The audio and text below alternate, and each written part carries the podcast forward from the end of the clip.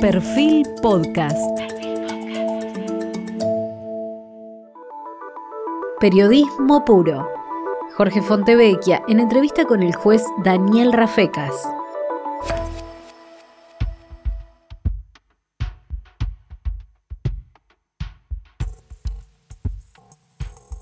Daniel, ¿debería el Estado exigir a las personas que reconozcan un pasado particular cuando ese pasado ya fue juzgado, convertido en delito? ¿O la libertad de expresión alcanza también a la determinación de la relación que cada uno quiera tener con el pasado, aunque haya estado juzgado en forma de delito? Bueno, es, una discusión larga como la, como, la, existencia del Estado de Derecho. Para responder esa pregunta tenemos que preguntarnos como sociedad dónde queremos marcar el deslinde o los límites de derechos constitucionales básicos de un sistema democrático como son la libertad de expresión y la libertad de prensa. Eh, sobre eso, bueno, hay, vos sabés, eh, Jorge, que hay, hay discusiones muy interesantes, muy intensas. Hay modelos a seguir, eh, hay distintos, en, Occidente tenemos distintos, distintas formas de, de encarar esta, esta respuesta que vos estás explorando desde hace tiempo con, con mucha agudeza. El ejemplo más estridente es el caso de la, de la democracia norteamericana. ¿no? Si hay un ejemplo enfático en donde se le da absoluta prioridad a la libertad de expresión, a la libertad de prensa, eh, como un marco, dándole un marco protector, entonces, en definitiva, a las expresiones individuales o grupales eh, que de un sector de la sociedad puedan, puedan surgir con relación a la mirada que puedan tener sobre el pasado reciente, casi, en casi todos los casos, de esas sociedades, bueno, es el modelo norteamericano, eh, no solamente a partir de la protección legal que se le da a, la libertad de expresión, a la libertad de prensa, sino también por eh, una antiquísima jurisprudencia de la Corte Federal norteamericana, que desde mediados del siglo XIX ha establecido de una manera muy, muy impactante que eh, estos dos, estas dos garantías, estos dos principios constitucionales constituyen y fundamentan los cimientos de la democracia, de una democracia deliberativa. Entonces, bueno, ese modelo que en alguna medida es el que ha seguido el constituyente argentino de 1853 y por lo tanto también esto trasunta e impacta en los pronunciamientos que ha tenido la Corte Suprema este, a lo largo de, este último siglo.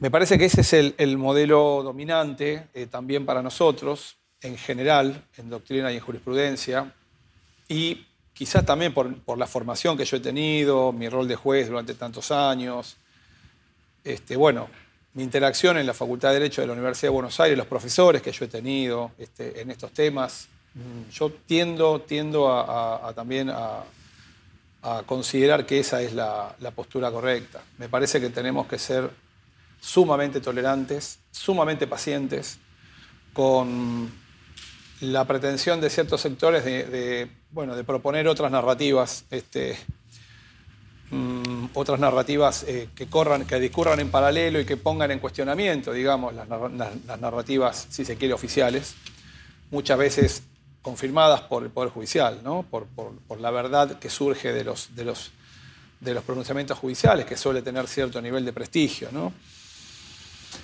Eh, yo tengo la impresión, Jorge, que eh, a medida que, un sistema democrático se va consolidando, deberíamos perderle el miedo a, eh, esos sectores que propugnan narrativas contradictorias o paralelas con, la dominante, digamos. Porque al mismo tiempo, además, bueno, también esto forma parte de, las, confirmaciones y de las discusiones en torno de la visión de la historia, eh, siempre hay visiones que, hacen de contrapunto o que contradicen las versiones oficiales, o, obligan a revisitar y a reconfirmar eh, esas narrativas oficiales. En fin, también forma parte del juego, digamos, de, los discursos científicos y de los discursos este, en general, tanto judiciales como en el terreno de la historia y otras ciencias sociales, eh, lidiar y tener esa suerte de tensión y de dialéctica con narrativas en competencia con las que son dominantes. A ver, hay un conflicto estratégico entonces entre la libertad de expresión y la penalización de negacionismos, no solamente negacionismo que tenga que ver con los derechos humanos, también discriminatorios, por ejemplo, de cualquier tipo. Ahora, al profesor de Derecho, siempre toda libertad entra en conflicto con la libertad del otro, o sea, las libertades siempre están en conflicto. Entonces, no es una cuestión de grado, de que se puede terminar pasado cierto grado, eh, el uso de la libertad de expresión no puede ser absoluta. Sí, claro. Sí, sí, por supuesto. Eh, desde ya que en muchos terrenos la libertad de expresión, eh, digamos, hace que eso, esas, o la libertad de prensa, ¿no? la que hablábamos antes, hace que esos, que esos discursos o esas, esos pronunciamientos, esas expresiones fluyan, pero luego quien las profiere, por supuesto, tiene que hacerse cargo de las, de las consecuencias. Eh, muchas veces en el ámbito civil, a partir de, de indemnizaciones o, reparaciones del daño que se puedan promover por, parte de quien se siente afectado. Y bueno, la gran discusión es si también eh, corresponde o conviene, y si es estratégicamente eh, conveniente desde, un sistema democrático, criminalizar algunos de esos discursos. ¿no? Hoy en día, especialmente, eh, bueno, están en, la discusión y se ha debatido muchísimo en estos últimos, yo te diré, en estos últimos 10 años, la posibilidad de avanzar en, una reforma del Código Penal para, para penalizar discursos, por ejemplo, abiertamente negacionistas o eh, justificacionistas del, por ejemplo, de lo que fue el terrorismo de Estado. ¿Se puede hacer por ley? ¿O es necesario una reforma completa? No, no, se puede hacer perfectamente a ¿Por partir ley? de una reforma legal, una, por ley, de la introducción de un, de un, capítulo o de un delito específico en el Código Penal. Se puede hacer por una ley común y corriente, con mayoría simple en las dos cámaras. Tiene que entrar por la Cámara de Diputados, como, conforme dice la Constitución. Pero esto es absolutamente, es, es territorio exclusivo del Parlamento argentino. Es decir, está en manos de los legisladores, del Congreso Nacional, la decisión de eh, tipificar o no, eh, de, avanzar digamos, en la criminalización de, por ejemplo, del negacionismo. Yo te puedo, te puedo no, no, quiero digamos, extenderme demasiado sobre la cuestión, pero yo he, participado en esta década de numerosos congresos, seminarios nacionales e internacionales, discusiones internas, por ejemplo, con los organismos de derechos humanos, con ONGs internacionales y nacionales que están pensando estos, estas propuestas. Finalmente se está llegando a una conclusión, después de muchas consultas, en donde no soy el único que ponemos reparos este, a la idea de criminalizar abiertamente expresiones negacionistas. También lo hace Daniel Feierstein, por ejemplo, un sociólogo muy, muy reconocido eh, que ha trabajado muchísimo también y que reflexiona mucho también en torno de, lo que ha sido el terrorismo de Estado en la Argentina. También es la postura de Fabián Salvioli, que es un, este, argentino que actualmente es, este relator especial ante Naciones Unidas. Los tres tenemos la misma visión sobre esto. Tenemos que ser muy prudentes con esta cuestión, no solamente por la, la tensión inevitable con estas dos garantías fundamentales que hablamos antes, sino también desde una perspectiva estratégica. Porque si se, hace, si se, si se llega a una criminalización general y abierta eh, de este tipo de expresiones, viendo experiencias comparadas, lo que va a suceder es que estos discursos que orbitan y circulan exclusivamente o de forma muy, muy, muy, muy clara en ciertos sectores de extrema derecha o similares, bueno, cuando sobrevenga concretamente casos de eventual criminalización, esto va a ser nota, noticia en todos los medios de comunicación y entonces es como que la democracia le va a extender una alfombra roja para traerlos al centro del, conglomerado mediático, digamos, de un país y político. Lo vamos a traer al centro de la escena. Y entonces esto me parece que en general es percibido como algo que no... Que puede ser un boomerang, para ponerlo en términos concretos. Yo te escuché en una conferencia plantear específicamente eh, la alternativa de quien pudiera eventualmente ser condenado en la Argentina por una ley, una nueva ley que penalice el negacionismo, pueda ir no solamente a la Corte Suprema de Justicia, sino ir a un tribunal eh, supranacional como el de la OEA y el, eh, el de Derechos Humanos. Eh, ahora, el relator para la libertad, y, perdón, y argumentando el tema de libertad de expresión.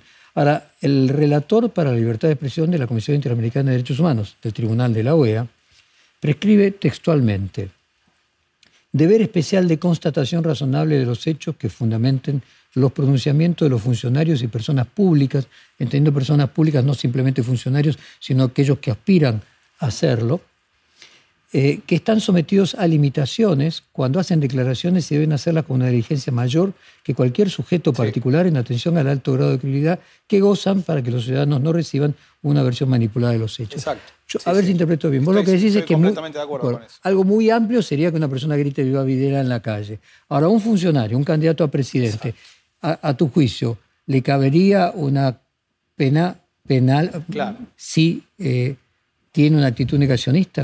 Exacto, a eso iba. El, corolario, por eso te decía, no, no quería aburrirte con todas las discusiones y todos los, capítulos que se fueron sucediendo en, este, en esta década. El resumen, la condensación de todos estos debates fue que ahora, en este momento, se está terminando de cristalizar un proyecto de ley de amplio consenso entre todos los sectores interesados, que va, eventualmente va a ser presentado en algún momento este, al Parlamento, en el cual también, a sugerencia mía, se criminaliza específicamente y exclusivamente a, las, expresiones negacionistas o relativistas o justificacionistas del terrorismo de Estado. Este, a funcionarios públicos. Por parte de funcionarios públicos en el ejercicio del cargo, en el desempeño de la función, y con una pena exclusivamente de inhabilitación, de inhabilitación especial para ejercer cargos públicos. Sobre eso hay un total consenso. ¿Por qué? Porque en este caso, el funcionario público que realiza estas expresiones lo está haciendo en nombre del Estado, está haciéndolo en representación del Estado, en representación de la sociedad. Y entonces aquí lo que se ve afectado son las expectativas ciudadanas en el correcto desempeño de la función pública, que a mi juicio claramente se ve desestabilizado, se ve afectado con este tipo de manifestaciones justamente cuando el Poder Judicial, de modo unánime, a través de, un centenar de sentencias judiciales, incluyendo el juicio de las juntas militares del 85, pero todas las sentencias posteriores, a partir del 2003, 2004 y hasta la actualidad, han dado por probado reiteradamente, sobradamente, la existencia de un plan sistemático de desaparición, tortura, secuestro, robo de niños. Entonces, cuestionar, negar, relativizar o justificar lo que ya ha sido demostrado largamente en, otro poder del Estado, afecta la imagen que tenemos de los funcionarios. Entonces, me parece que por esta vía, yo, por lo menos humildemente, creo que sería una proposición y una tipificación penal que no abriría flancos, ¿no? pero se restringe entonces, reitero, a funcionarios públicos en el ejercicio del cargo. Hay un segundo, un segundo párrafo en este proyecto que se está terminando de condensar que extiende un poco en, sintonía con lo que vos estabas mencionando o deslizando recién, un segundo párrafo que extendería también la tipificación a candidatos o candidatas que en el último tramo de un debate, de un, proceso electoral, también ejercieran este, ese tipo de, Porque habría una contradicción, si no, si en el momento en que son electos pueden ser inhabilitados, parecería un oxímoron, que sean electos para algo que luego van a ser inhabilitados. Sí, el, problema es que cuando son candidatos que están, eh, en definitiva, presentando sus propuestas, todavía no son funcionarios públicos y entonces no se vería todavía afectado el bien jurídico. Es decir, esa segunda cuestión, yo creo que eh, en el caso de que eventualmente termine presentándose, bueno, va a ser, seguramente va a ser objeto de debate y de un estudio más detenido eh, en, en las dos, las dos salas del, Congreso.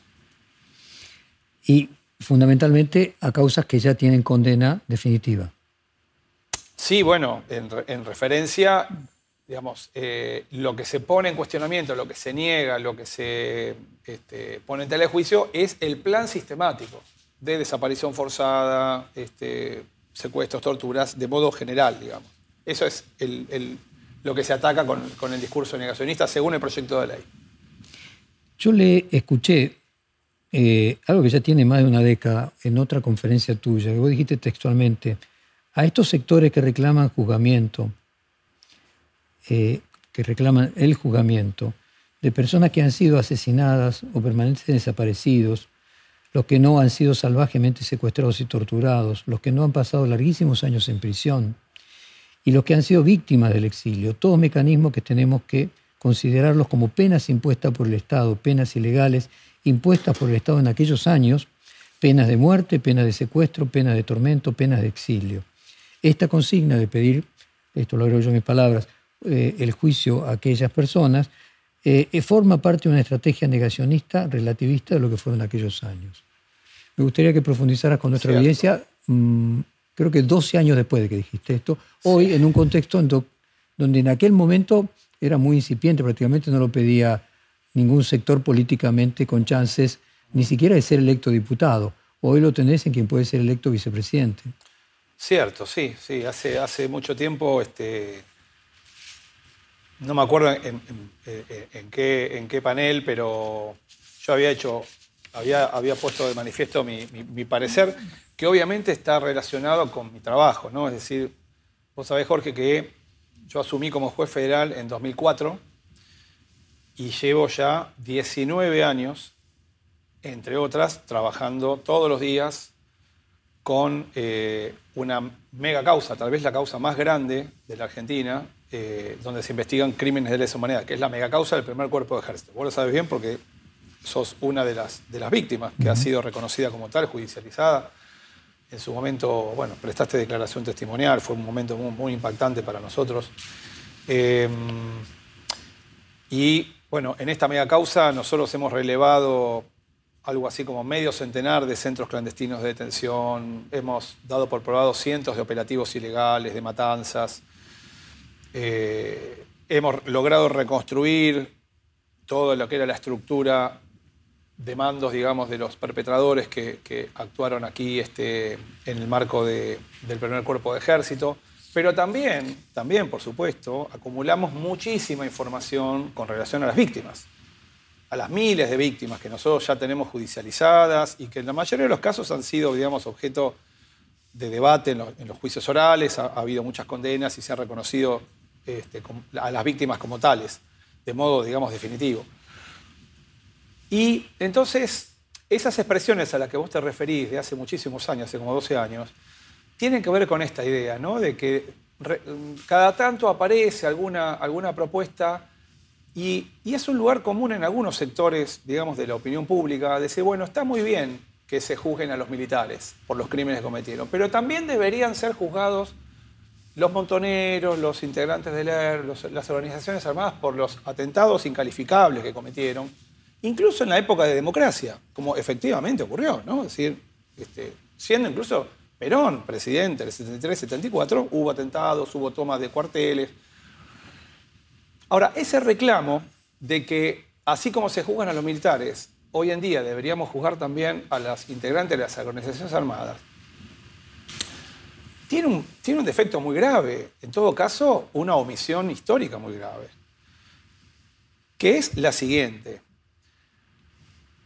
Es un lugar común que los estados autoritarios, las dictaduras, ¿no? el estalinismo, el nacionalsocialismo, las dictaduras del Cono Sur en los años 70, obviamente despreciaban por completo el sistema de administración de justicia penal propio de un Estado liberal.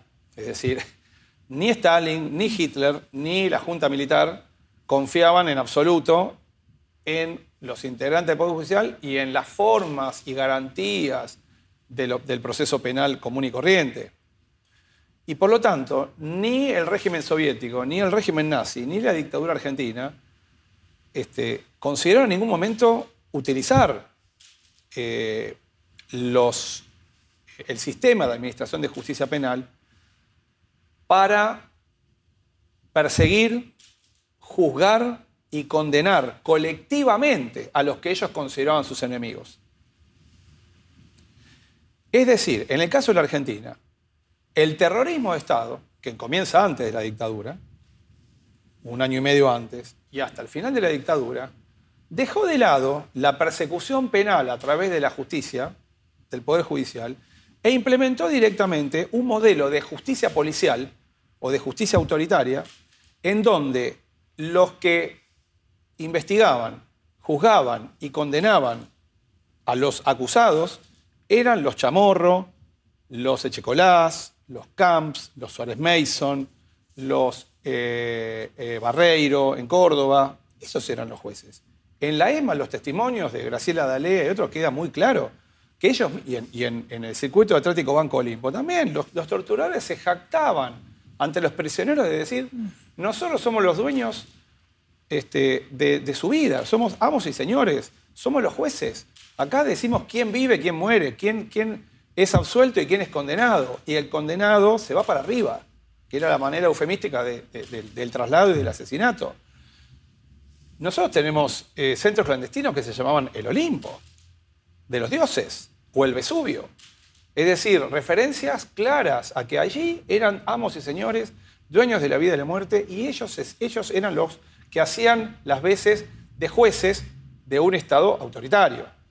Entonces, en definitiva, lo que yo quise expresar brevemente en ese video era que quien invoca hoy en día pretender juzgar a las organizaciones armadas está perdiendo de vista que durante, esto, durante el periodo del terrorismo Estado en la Argentina, las organizaciones armadas a las que se pretende perseguir ahora fueron diezmadas, fueron absolutamente desmanteladas y todos sus integrantes fueron exterminados. A mí me tocó investigar y reconstruir lo que era, por ejemplo, la columna oeste de Montoneros. No quedó nadie. No quedó nadie. Ni hablar del, ERP. El ERP fueron todos a parar a Campo de Mayo, los mataron a todos.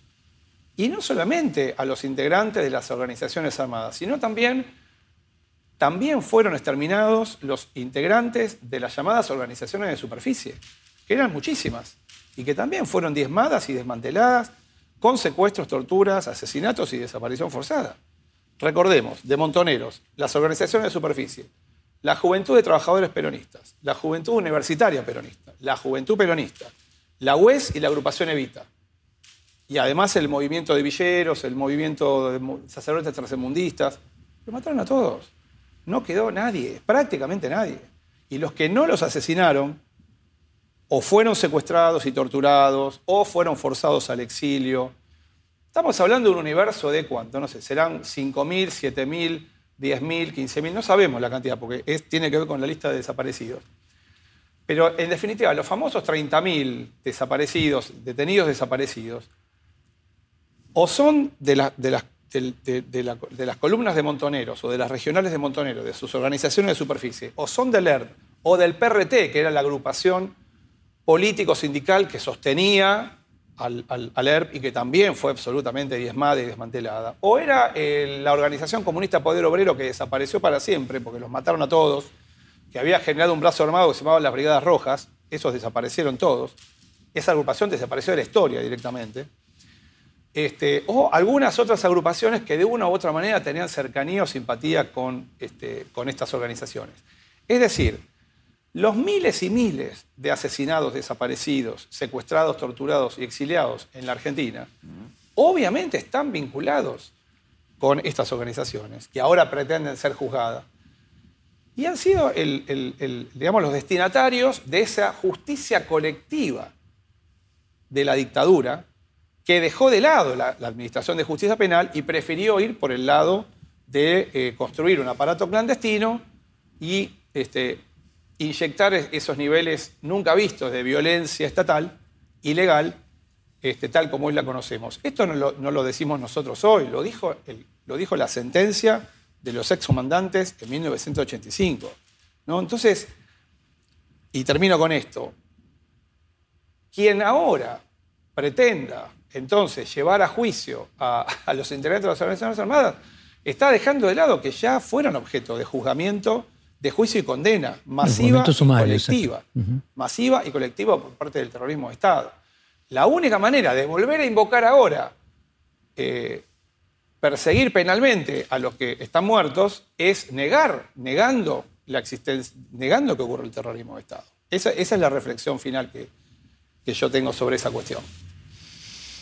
Eh, El hecho de que un candidato a presidente diga que las fuerzas del Estado cometieron excesos, relativizando, trivializando y hasta, podríamos decir, reivindicando conductas como la tortura, el tormento, las privaciones de la libertad, eh, pretendiendo decir que aquellas conductas no fueron ilícitas en sí mismas, sino fueron excesos dentro de un sistema de guerra.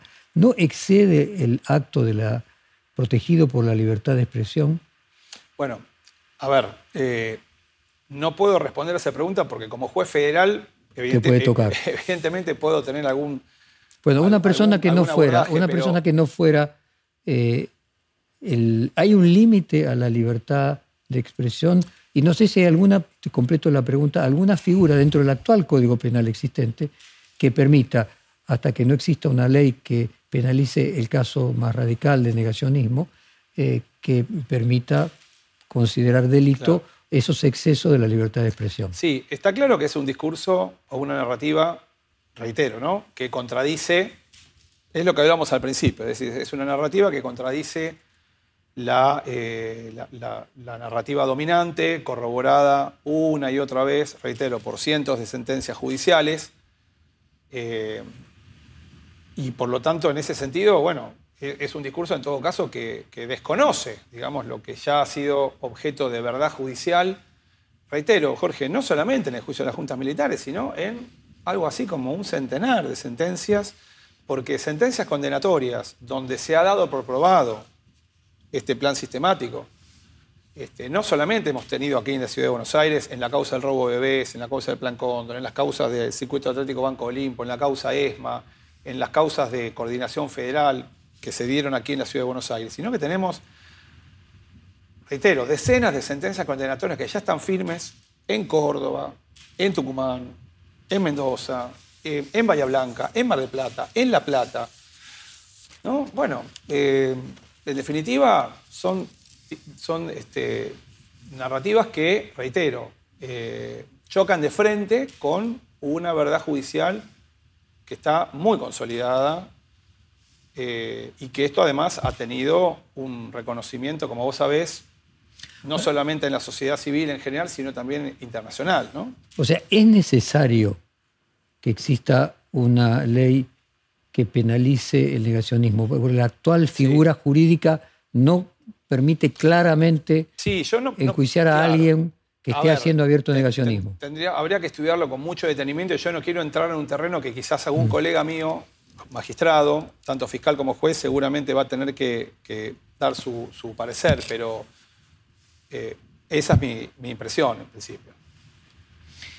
En Alemania se comenzó diciendo que no eran 6 millones, luego para decir que no eran tantos, luego para decir que las cantidades estaban sobredimensionadas por los vencedores de Alemania en la guerra, luego para decir que no era tanto así.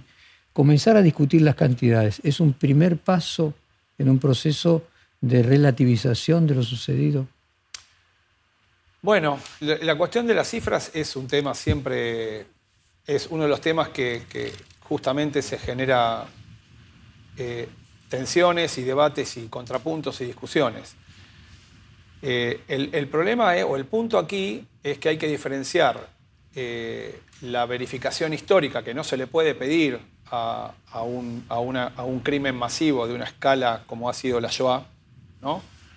Eh, es decir, la sala de los nombres en Yad Vashem, que hace un trabajo impresionante, bueno, ya lleva, no sé, millones de nombres, ¿no? Y, todos los días y todo el tiempo va sumando nombres que se van identificando. Pero claro, eh, el, homicidio, el, perdón, el genocidio que se cometió por fusilamientos en la Unión Soviética, es imposible establecer la cifra exacta. No se le puede pretender conocer si fueron un millón y medio o dos millones de judíos soviéticos como parte de esa cifra de seis millones de asesinados en el holocausto. Los tres millones, por lejos, que fueron asesinados en los campos de exterminio, en Helmno, Auschwitz-Birkenau, Belzec, Sobibor, Treblinka y Majdanek, no hay registros de la cifra exacta de cuántos judíos fueron asesinados en cada uno de estos campos de exterminio.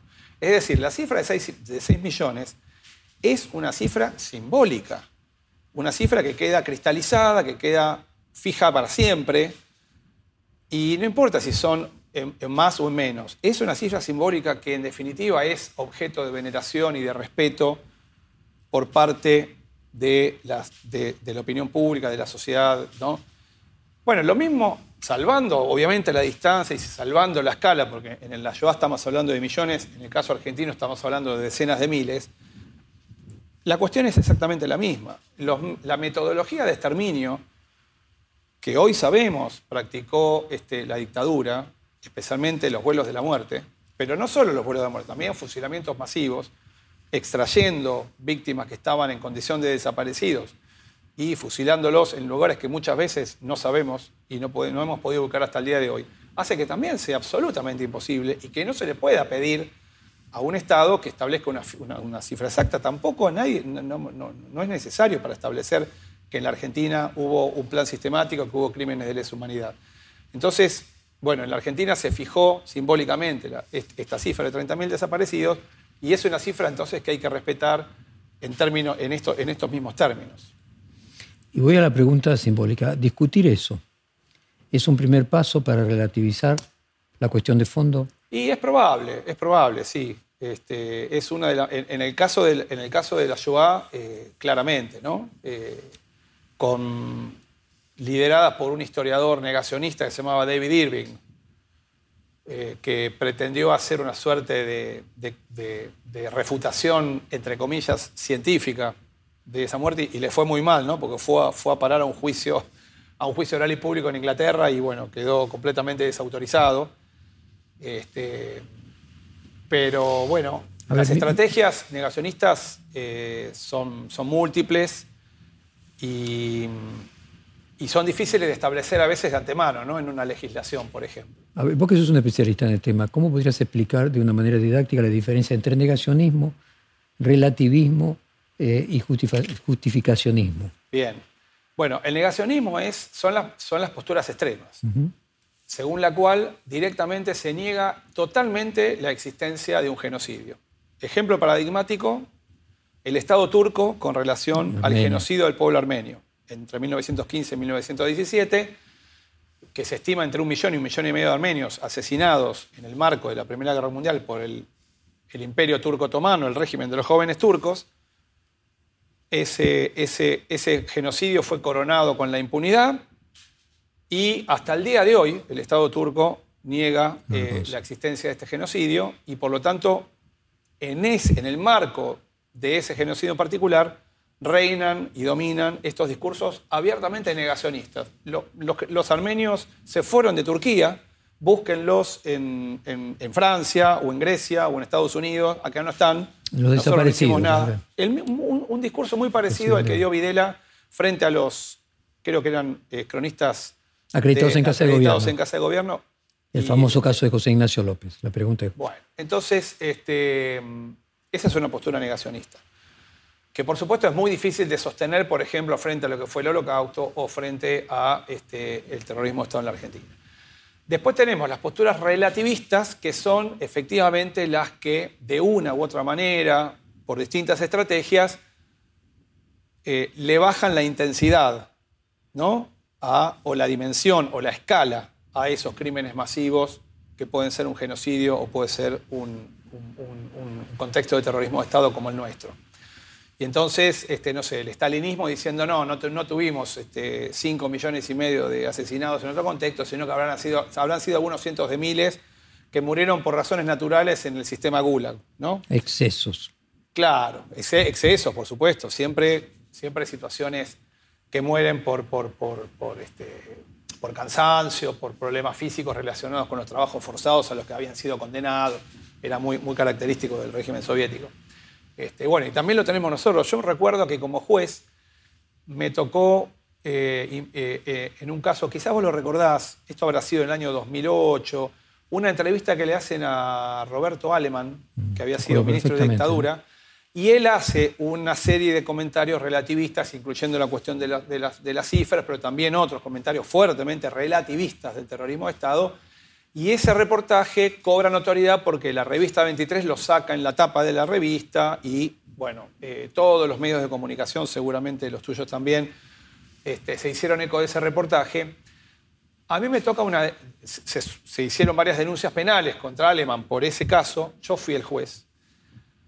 Y mientras en, en, las, en, la escasa semana que transcurrió desde, ese, desde esos sucesos, la ola de repudio y de rechazo público, mediático y político que tuvieron esas declaraciones fue tan, tan, tan este, asombroso que prácticamente no había ninguna necesidad, digamos, de activar el ámbito penal a partir de que las declaraciones de Aleman habían terminado reforzando a la sociedad y al, ámbito político eh, en, que, bueno, en, la postura contraria a lo que había sostenido Aleman.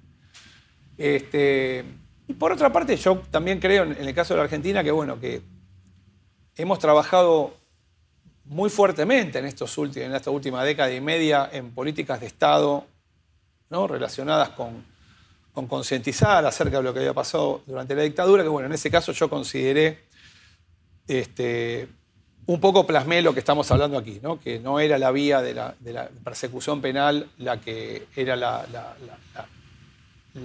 Ahí ves la diferencia con hoy, ¿no? Ahí ves la diferencia con hoy, 2008, 2023 un candidato a presidente, no ya un ex ministro de Economía de la dictadura En, estado de jubilación. Eh, imagínate lo que hubiera sido un candidato a presidente en 2008 diciendo eso, ¿no? Sí, este, eh, eso fue así, eso fue así. Y y la, la, la diferencia... Perdóname, me has preguntado negacionismo, relativismo... Y, me queda justificación. Y el justificacionismo. El justificacionismo, bueno, es, es, son discursos que son muy frecuentes aquí en la Argentina desde la, todo, a lo largo de toda la postdictadura, sobre todo durante el periodo de impunidad, digamos, desde las leyes de obediencia de vida en el 87 hasta la reapertura de los procesos con el fallo Simón en 2005. Eh, era muy frecuente, un lugar común, escuchar expresiones políticas, mediáticas, en donde de una u otra manera se apelaba a la justificación de lo que había sido el terrorismo de Estado, básicamente entre nosotros este, la teoría de los dos demonios, ¿no? Este, que también fue un lugar común en la Alemania de la posguerra, entre el año 49, cuando recuperan la soberanía, y hasta el juicio de Eichmann en el 61. En esa, en esa década, en, la Alemania conservadora, ¿no? que, estaba, que estaba mirando a la Unión Soviética, que estaba en tensión con la Guerra Fría, eran dominantes los discursos justificacionistas, también de, no digo dos demonios, pero también culpando a los judíos de bombardeos, de este, de tipo de cuestiones. ¿Qué diferencia hay entre ese discurso justificacionista que podríamos decir Ítalo Luder representaba en las elecciones de 1983 con Alfonsín, y el de Alfonsín, que al mismo tiempo eh, mandó detener a Firmenich. Sí, claro, por supuesto.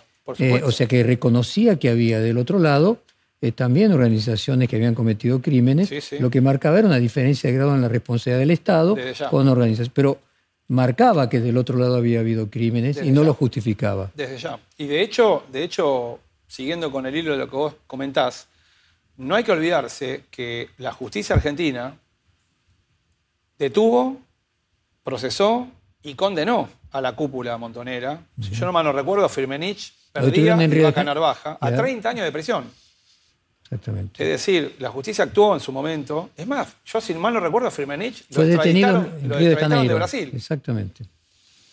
Yo todavía no estaba en tribunales, pero recuerdo este, eh, esa cuestión. Y después, bueno, eh, vinieron los indultos en 1990 de Menem, este, ¿no? que finalmente también alcanzaron a, ellos. Pero, pero está claro, sí, sí, había, y, creo que Alfonsín, pese a que estábamos en, la, en la, inmediata postdictadura, tenía una mirada muy esclarecida sobre esa, sobre esa cuestión.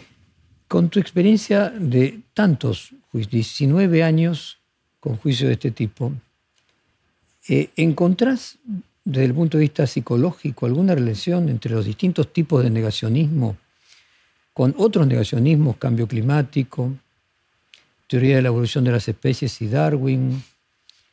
No quiero llegar eh, al terraplanismo y reivindicar a Ptolomeo en lugar de Newton, pero el negacionismo climático y el de la evolución de las especies de Darwin coincide con el Tea Party, con Trump en los Estados Unidos. Es decir, no llega a terraplanismo, si querés, pero sí hay un negacionismo respecto de cuestiones eh, religiosas, por decirlo de alguna manera.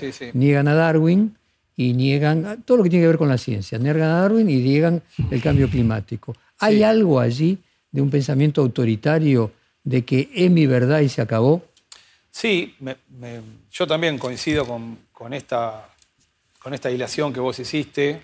Tengo la misma preocupación. Eh, pareciera que estamos entrando de vuelta en un, periodo oscurantista, ¿no? este,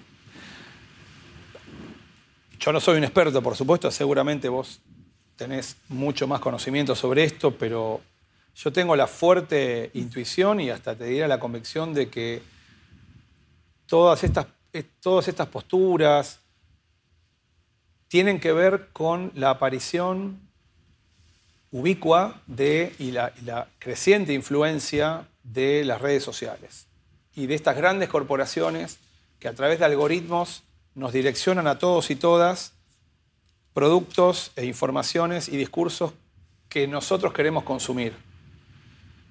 Y nos reafirman en, esos caminos y, digamos, desde, desde, un punto de vista causal, yo no encuentro otra explicación para eh, el episodio que ocurrió con la toma del Capitolio, por ejemplo, después de 200 años de una democracia vigorosa, fuerte como la de Estados Unidos, o la toma, no nos olvidemos del Plan Alto en Brasil, que pasó exactamente lo mismo, con decenas de miles de personas totalmente desquiciadas intentando un golpe de Estado en el aire, convocadas por las redes sociales.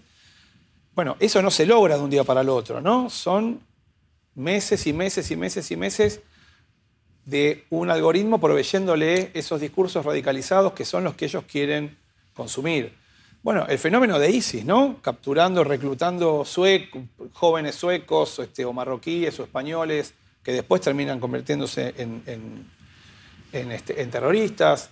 Es decir, hay una serie de fenómenos que, eh, bueno, la vigencia de estos discursos disparatados, ¿no? que, niegan lo evidente, creo que tiene que ver, es un denominador común, o el denominador común que tienen, me parece que es la, el creciente, la creciente influencia que tienen las redes sociales eh, que tienen un grado de penetración cada vez mayor y bueno, y, creo que es algo preocupante. Otro conflicto interesante que nos atraviesa a nosotros en el periodismo, pero también a la historia primero y, al derecho actualmente, tiene que ver con el grado de agnosticismo epistémico, el grado de la aceptación de la subjetividad y la, llevar la hipersubjetividad. Los, la lengua inglesa tiene la fortuna de tener una diferencia entre story y history, ¿no? Entonces, una cosa es el history, que son hechos, y story, que son narrativas, eh, que las personas tienen libertad de construir sus narrativas, pero los hechos son los hechos. O sea, eh, discutir que hubo o no dinosaurios cuando hay pruebas de fósiles de que hubo dinosaurios, eh, o discutir a Newton y defender a Ptolomeo, o discutir a Darwin, pareciera que no debería ser permitido, eh, que hay un punto a partir del cual que no se trata de imponer una verdad estatal, sino de que algún criterio de, certeza una sociedad tiene que tener. Ahora ya estoy en un planteo metafísico. El derecho consensual.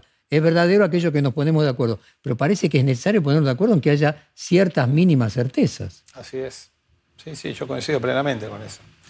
Y estas, estas nuevas, estos nuevos dispositivos, reitero, manejados por corporaciones gigantescas, eh, bueno, es un fenómeno que, la verdad que tanto desde los medios de comunicación como desde, desde los ámbitos científicos tenemos que prestarle más atención, ¿no? Tenemos que reflexionar, por ejemplo, en las escuelas de derecho o en las escuelas de periodismo, en los ámbitos políticos. Eh, en todo Occidente tenemos que prestarle mucha atención porque están cambiando la configuración de, las, subjetividades. Y, no, en un, no en un sentido que, pueda, por ejemplo, consolidar los modelos democráticos. Un, otro, otro elemento común tiene que ver con eh, cierta cercanía de la mayor proporción de juventud con, estos, con este tipo de, discursos, eh, que en el caso de la Argentina puede plantear que, bueno, usted esto es una cosa de viejos, las cosas que pasaron en los 70 es un tema de viejos. Ahora, si un candidato a presidente, un candidato a vicepresidente a cargo de la seguridad en el caso de ganar y de la fuerza de seguridad, de alguna manera no considera delito sino exceso lo que, lo que hicieron las dictaduras y fundamentalmente las últimas. No tiene consecuencias a futuro, porque lo que plantea no es un tema del pasado, sino un tema importantísimo del futuro, de cómo va a ser tratado en el futuro el tema de la seguridad y los derechos constitucionales. Lo que pasa es que, claro, eh, por supuesto que genera preocupación, genera temor, pero sabemos, no solamente en la Argentina, sino también en, el funcionamiento de los sistemas democráticos en, Occidente, que de las consignas a las, prácticas reales, muchas veces hay una enorme distancia, ¿no? Este, y pienso, no sé, pienso en Fidel no Castro. no será ingenuo, no será ingenuo. Pienso en Fidel Castro, pienso en Fidel Castro cuando toma el poder en Cuba, ¿no? Que llega con unas consignas y las cambia radicalmente. O sea, digo, eh, esperemos que, bueno, hay que ver las políticas concretas eh, en, el eventual caso que, bueno, que un, que un gobernante, que un, que un candidato llegue al poder. Mientras tanto, no, no, no son más que expresiones. Vos no solamente te ha tocado a lo largo de 19 años especializarte más allá de tu voluntad en el tema del el terrorismo de Estado de la Argentina, pero también te has interesado y ya ahí no por obligación en todo el tema de la Shoah y lo que sucedió en el Holocausto. ¿Hay algún punto de relación, salvando las distancias de decenas de miles con millones, entre la solución final eh, de Hitler y de alguna manera el plan para resolver la conflictividad política de la última dictadura en Argentina? Sí, sí, yo este, lo, vengo, sosteniendo desde hace un tiempo, de que una de las conclusiones a las que, a las que llegué, eh, teniendo en cuenta esta, esta aproximación que yo he tenido con los estudios del holocausto, incluso antes de asumir como juez, eh, de hecho, bueno, publiqué un libro ¿no? que se llama Historia de la Solución Final, que publicó Siglo XXI en el año 2012. Pero sí, eh, yo creo, estoy convencido de que el 24 de marzo de 1976,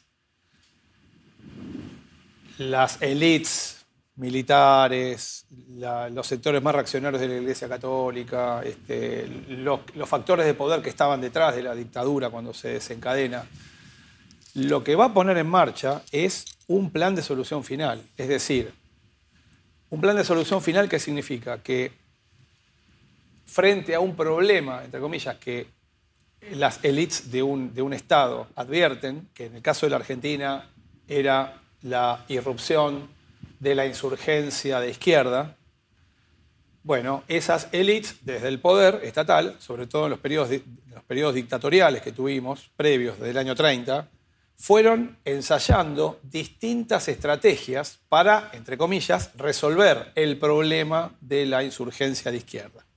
Y entonces en la, Argentina, durante esos 50 años previos, bueno, asistimos a eh, modificaciones en la legislación penal, la introducción de la pena de muerte formal, el plan Conintes, el camarón y el juzgamiento por salas especiales, incluso eh, el, financiamiento de organizaciones paramilitares, como fue la AAA o el, Comando Libertadores de América o la CDU. Evidentemente, para estas élites, y sobre todo para el partido militar, ninguna de estas estrategias previas surtió efecto, ninguna fue suficiente, ninguna resolvió el problema de la insurgencia armada de izquierda, y por lo tanto el 24 de marzo se pone en marcha un plan de solución final, que consistió en el exterminio físico de todos los integrantes de estas organizaciones, de todas las organizaciones de superficie y de todos aquellos que de una u otra manera le dieran apoyo, soporte, desde la política, desde la universidad, desde los medios, desde la política, de donde fuera. Y estos son los 30.000 desaparecidos. Entonces, vuelvo a la cuestión, ¿no? De hay que, hay que negar un plan de solución final que fue implementado y ejecutado en una altísima medida. Porque ahora me estaban comentando en esta semana que en el archivo provincial de la memoria en Córdoba encontraron una comunicación entre el, cuerpo, entre el tercer cuerpo de ejército y el primer cuerpo de ejército, es decir, entre Menéndez y, Suárez Mason, en donde de un, del tercer cuerpo los servicios de inteligencia les decían al primer cuerpo que luego de una serie de operativos que hicieron la calle Corro, el desmantelamiento de la regional Córdoba, prácticamente la organización Montonero había sido aniquilada. O sea, la propia dictadura lo está reconociendo en partes de inteligencia internos. El plan de solución final fue implementado en una altísima medida, igual que el plan de solución final que implementó el nazismo respecto de los 11 millones de judíos europeos, fue complementado en una altísima medida también. ¿no? Entonces, este, me parece que ese concepto también sirve para poner en dimensión y en magnitud lo que ahora se pretende negar o lo que ahora se pretende este, desconocer para, este, bueno... Este, Última pregunta. Eh, uno encuentra surgimiento de extremas derechas también en Europa. De hecho, en Alemania surgen partidos neonazis que, en el, de hecho, modificaron su, endurecieron su ley de negacionismo a comienzos de este siglo porque aparecieron con más eh, importancia partidos neonazis que reivindicaban eh, a Hitler. Uno va a ver, por ejemplo, el caso de España con Vox, la extrema derecha española, reivindica a Franco. Hay, eh, y vos hablabas de la solución final, en el caso de la Argentina, era del insurgismo de izquierda. Hay en, la, en el negacionismo del Estado como terrorista en la Argentina en los años 70 y 80, en el fondo una reivindicación ideológica más allá que del gobierno militar. Hay algo que así como Vox reivindica a Franco, en la Argentina se esté reivindicando el negacionismo cierta mirada respecto de la solución económica, no la solución de la insurgencia, la solución económica en la Argentina? Bueno, yo la respuesta a esa pregunta la escribí en una columna del año 2005 en el Diario Clarín. A partir de que había un sacerdote británico de la Iglesia Católica que era abiertamente negacionista del holocausto, y el Vaticano, de aquel momento, lo que hizo fue mandarlo, sacarlo de ahí, mandarlo a un, a un convento en azul, acá en Buenos Aires. Bueno, cuando, cuando esto tomó estado público se armó un escándalo, fue expulsado. Y yo no, no, no, quiero particularizar, pero los, los discursos negacionistas en el terreno político suelen tener esta, esta lógica o esta funcionalidad. Es decir, en Alemania o en el caso de España, ¿no? Este, especialmente.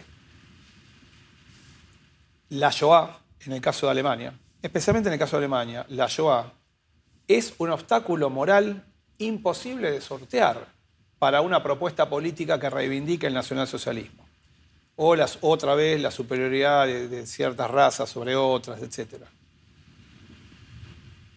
Por lo tanto, si queremos volver a hacer al nacionalsocialismo o al neonazismo como una fuerza política competitiva electoralmente, tenemos que negar la existencia del holocausto o despreciarla, justificarla o eh, negarla. Es de esa manera, la única manera en donde esa, esa, propuesta política puede... ¿En qué año escribiste eso? 2005. Pues déjame que vaya nuevamente, y reúltima final. Eh, en el caso de España te dicen que todos los de Vox estaban en el PP, en el Partido Popular, pero no se animaban a ser franquistas. Eh, que recién ahora descubrieron de que había la posibilidad de asumir sus ideas de manera libre y eh, Vox es el resultado de una autenticidad que estaba latente en un porcentaje de la población, 15% de la población española, que seguía siendo franquista y que reivindicaba a Franco, pero se autocensuraba porque entendía que no era políticamente correcto. En el, caso, en el caso de Argentina, para, para concluirte la pregunta, nosotros nos encontramos que el expresidente Macri también había relativizado el número de la cantidad de desaparecidos y había dicho el curro de los derechos humanos. ¿Puede ser que los libertarios eh, lleven geométricamente esto a decir en un futuro del curro de los derechos humanos al curro de la democracia? Bueno, eso es, eso es especulación política. La verdad que yo no, no, me, puedo, no, me atrevo a hacer ninguna, ninguna consideración al respecto, pero lo, sí puedo, lo que sí puedo decirte es que lo que sucede con Vox en España, la, situación que, vos describís, tiene que ver también, en parte... Aunque en el 2008, perdón, cuando Alemán dijo eso, cayó todo el mundo en contra de él, entonces se reprimió ese discurso. Hoy ese discurso ya no es necesario reprimirlo. Bueno, sí, estamos estamos ahora asimilando ¿no? las secuelas y bueno, todavía me parece que el, capítulo no está del todo cerrado respecto de esa cuestión. Es muy temprano todavía, me parece, para, hacer este, una, o para sacar conclusiones. Pero no, lo que te quería decir es que, ojo, porque entre España y la Argentina hay una notable diferencia en este terreno porque, como te decía, ¿no? en Argentina es público y notorio que hay una política de Estado para consolidar los procesos de memoria, verdad, justicia respecto de las víctimas del terrorismo de Estado, que también tuvo su correlato en los, este, en los niveles educativos, en los contenidos formales, en, el ámbito, en los ámbitos culturales, ¿no? el impacto de la película Argentina 1985 y, efectos similares. Nada de esto pasó en España. España es el ejemplo opuesto, en donde no, no hubo nunca políticas ni de, ni, de, ni de, verdad, ni de justicia, y muy pocas de, memoria. ¿no? Hasta hace poco, Franco eh, seguía estando en el mausoleo este, ahí en, las afueras de Madrid. Entonces, este, y creo que Primo de Rivera también. Entonces, eh, digamos, una sociedad que no ha sido de alguna manera expuesta al proceso de verdad. A procesos de verdad, de justicia, bueno, va a reaccionar de una manera y vamos a tener efectos muy divergentes y muy diferentes de una sociedad como la nuestra, en donde hemos estado trabajando de modo sistemático, de un modo permanente, de un modo muy serio en estas políticas y que de algún modo, Jorge, se vio eso reflejado. No nos olvidemos nunca en la, el caso del 2 por 1. la impactante movilización que tuvimos en mayo de 2017. A ¿Hoy vos crees que pasaría lo mismo? No lo sé. Veremos. Es, es una pregunta, que, un interrogante que va a quedar abierto. Daniel, muchísimas gracias por esta interesante hora de conversación. Muchas gracias, Jorge, a vos. Perfil Podcast.